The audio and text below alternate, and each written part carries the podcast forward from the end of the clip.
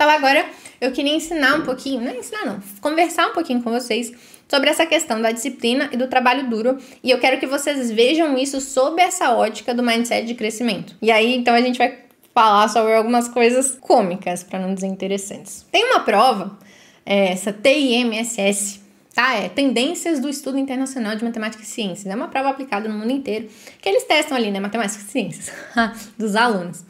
E aí, para ver como estão os países, etc e tal. E aí, esse professor aqui, Erling Bowl, não sei se é assim que fala, um professor na Universidade de Pensilvânia, né? Ele fez uma observação que ele falou, gente, mas não é possível. Ele até demorou a publicar isso, porque ele falou, gente, não é possível que isso aqui tá certo.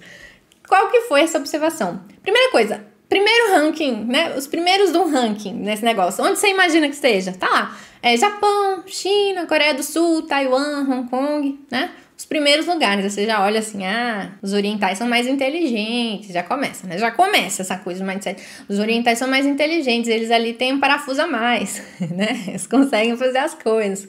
Mas olha só o que, que esse cara, o que, que esse cara descobriu. Quando você vai prestar essa prova, eles te dão um questionário. É aqueles questionários igual, acho que quando você vai se inscrever no Enem, acho que tem, não sei, tem muito tempo que eu fiz Enem. Mas assim, questionários mesmo da sua vida. Quantas pessoas moram na sua casa? É, se tem pai, mãe, irmão? Qual a renda média da sua família? Mas aí é muita coisa. Pergunta ah, onde você estudou, escola pública, escola particular. Sabe, tem bicho de estimação, sei lá. é um questionário bem longo, de 120 questões. E aí você vai marcando ali e tal. E aí, gente, é muita coisa. Então demora, olha, pensa só, 120 questões é uma prova do SESC de certo e errado. Você demora ali duas, três horas para fazer. O que, que esse cara viu? Ele viu que, assim, muitos alunos deixavam muitas questões em branco nesse questionário. Porque, nossa, que saco, né? Ficar preenchendo, já tô tendo que fazer a prova. Vários vezes alunos vão lá, igual às vezes quem, é da facu... Quem fez faculdade vai lembrar do ENAD, né? Que você faz meio forçado, né? Porque o Enem você faz até meio querendo, que é pra você entrar. Agora o ENAD é tipo, ai, tá, vou fazer, né? Pra avaliação ali da faculdade. Então muitos alunos já fazem esse negócio meio forçado. Ainda põe um questionário de 120 questões, ninguém quer resolver esse questionário. Ninguém quer preencher lá, contar da família, do, dos amigos, do cachorro, papagaio. Aí o que, que ele reparou? Muitos alunos deixavam muitas, muitas dessas, dessas perguntinhas em branco. Os alunos que vão lá fazer essa prova. E aí ele falou: ah, deixa eu fazer um ranking disso aqui para ver quem preencheu mais e quem preencheu menos. E aí, aqui que tá a coisa mais interessante, assim, mais bizarra, na verdade, que ele descobriu.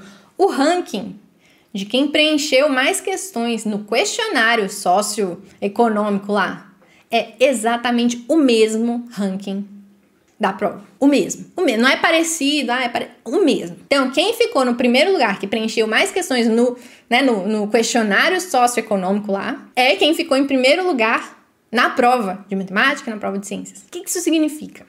Significa que aqueles alunos que têm o saco e têm a paciência, que têm ali a força de vontade de preencher 120 questões de um questionário socioeducativo, Aquele aluno é o mesmo aluno que vai bem na prova de matemática, vai bem na prova de ciências. Aquele aluno que larga o questionário. Ah, não respondi 10 aqui, já tá bom, deixa eu lá ver meu Netflix. Ah, não, já preenchi 10 questões aqui, tá bom, deixa eu ir dormir.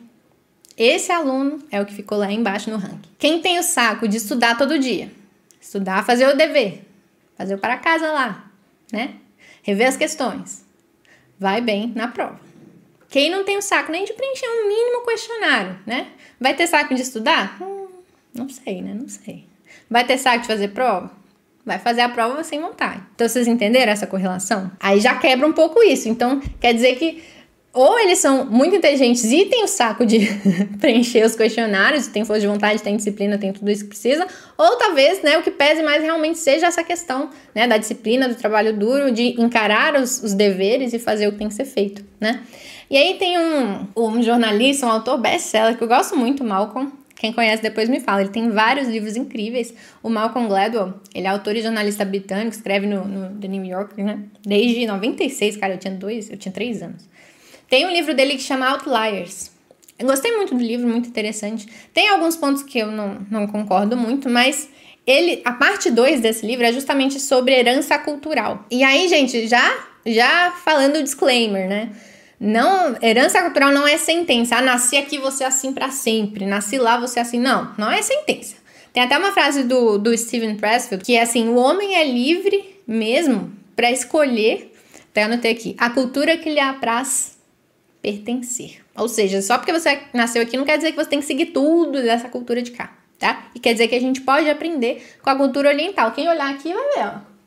Eu sou, vocês já sabem, né? Eu sou fã do Japão. Gosto muito, morei lá por um ano.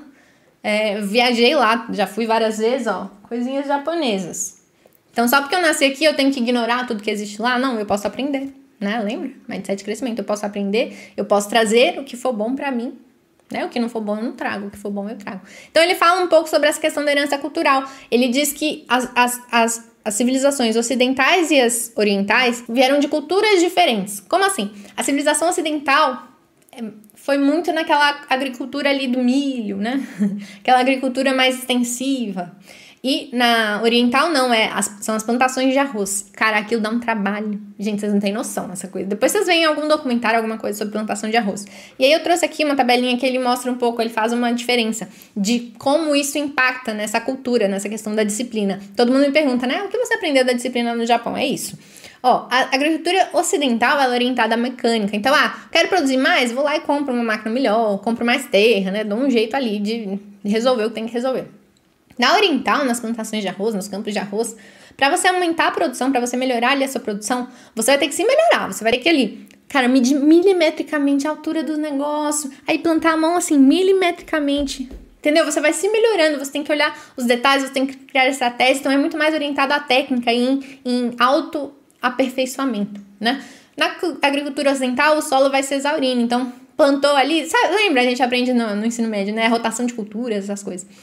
É, tem que ficar trocando, tem que ficar dando um descanso, né? Aquelas férias escolares de três meses, né?